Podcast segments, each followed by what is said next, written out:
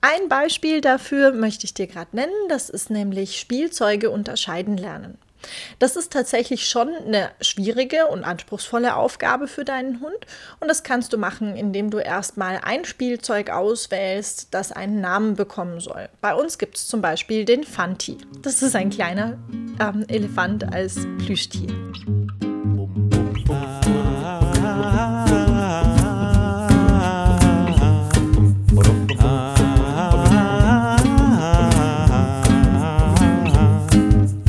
Just thinking about you makes me smile again. Now I just want to take a walk with you in the rain. Now, oh, oh, oh, oh, let's go.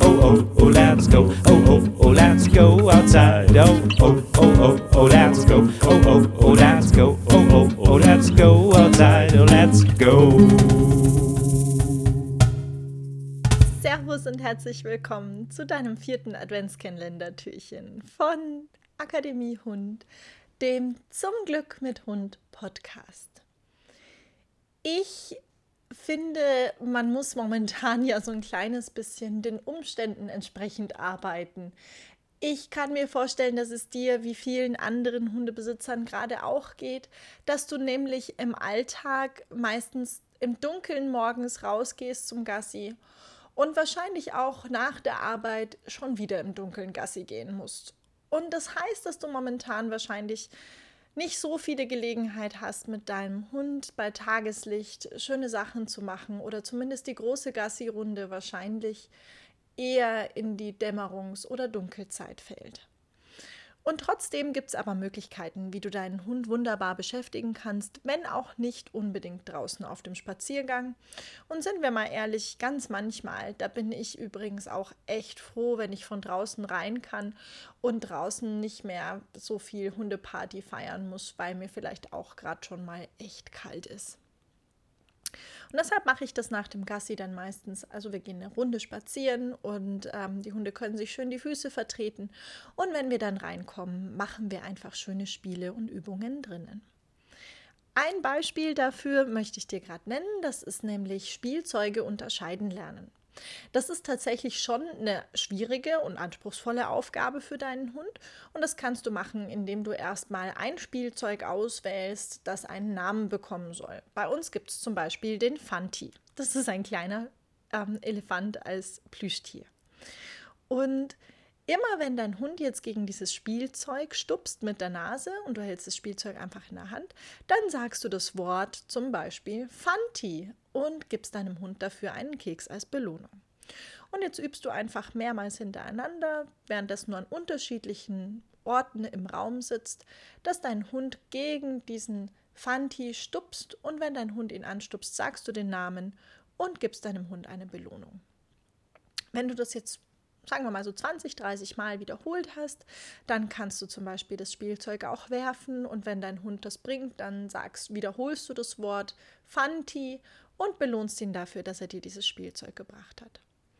Wenn du das jetzt ein, zwei Tage lang geübt hast mit deinem Hund, mit dem einen Spielzeug, dann machst du die gleiche Übung mit einem zweiten Spielzeug und bringst deinem Hund den Namen vom zweiten Spielzeug bei. Zum Beispiel vom Balli so ein Plüschtier unterscheidet sich ja dann doch in seinem Aussehen und in seiner Textur ganz stark von einem Ball und somit kannst du hier eine sehr leichte Unterscheidung herstellen, also deinem Hund helfen zu begreifen, dass der Fanti nicht der Balli ist oder der Ball.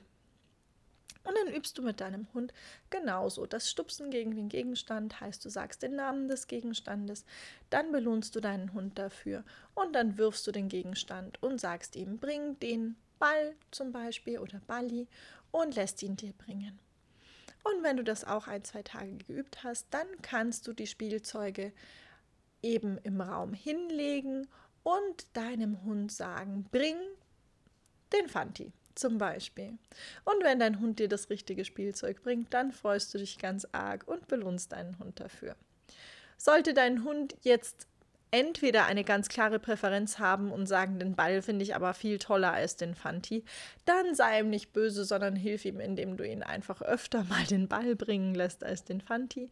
Sollte dein Hund aber einfach noch nicht verstanden haben, wie es geht, dann übst du einfach noch ein paar Tage weiter.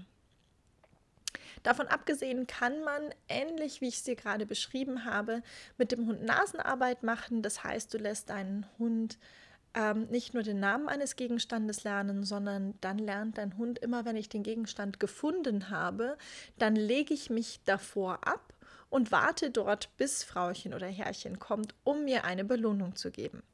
Auf die Art und Weise kannst du deinen Hund auch Gegenstände suchen lassen, die vielleicht zu klein sind, um apportiert zu werden.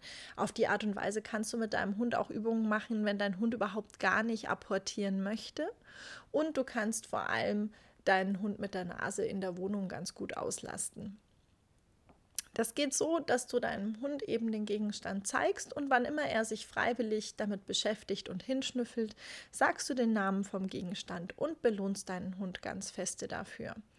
Im zweiten Schritt wartest du ab, dass dein Hund mit der Nase an den Gegenstand geht, gibst ihm das Zeichen, um sich hinzulegen. Das ist bei mir down, bei vielen ist es das Wort Platz. Und wenn dein Hund mit der Nase, nachdem er sich hingelegt hat, nochmal an den Gegenstand stupst, dann belohnst du deinen Hund dafür. Und dann kann man eben anfangen, schrittweise diesen Gegenstand erstmal in Sichtweise hinzulegen und dann sogar versteckt irgendwo hinzutun und deinen Hund danach suchen, sich ablegen und anzeigen zu lassen. Dafür gibt es übrigens auch eine ganz genaue Anleitung von mir. Die findest du auf Vimeo. Da habe ich einen kleinen Online-Kurs zusammengestellt. Suche, äh, Gegenstände suchen und finden. Und da kannst du dann die ganz genaue Anleitung dir auch nochmal angucken und im Videoformat bekommen. Das ist vielleicht noch ein kleines bisschen leichter als die Beschreibung hier im Podcast nur zu hören. Und ähm, das ist eine ganz wunderbare Variante, um deinen Hund eben auch in der Wohnung auszulasten. Das Tolle ist, natürlich kann man das dann auch draußen machen. Ich habe in der Nasenarbeit meinen Hunden sogar beigebracht, verschiedene ähm, Speisepilze zu finden und wir suchen oft im Herbst zusammen Schwammerl, sodass die Hunde mir dann sogar im Wald helfen können dabei, unser Abendessen zusammen zu finden. Ich hoffe, dass dir diese Übungen Spaß machen. Beschreib mir doch gerne mal, wie das mit deinem Hund klappt.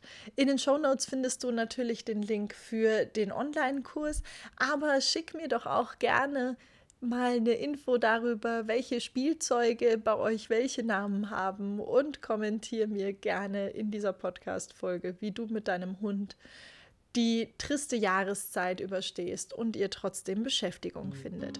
Ich freue mich auf dich morgen im Adventskalender.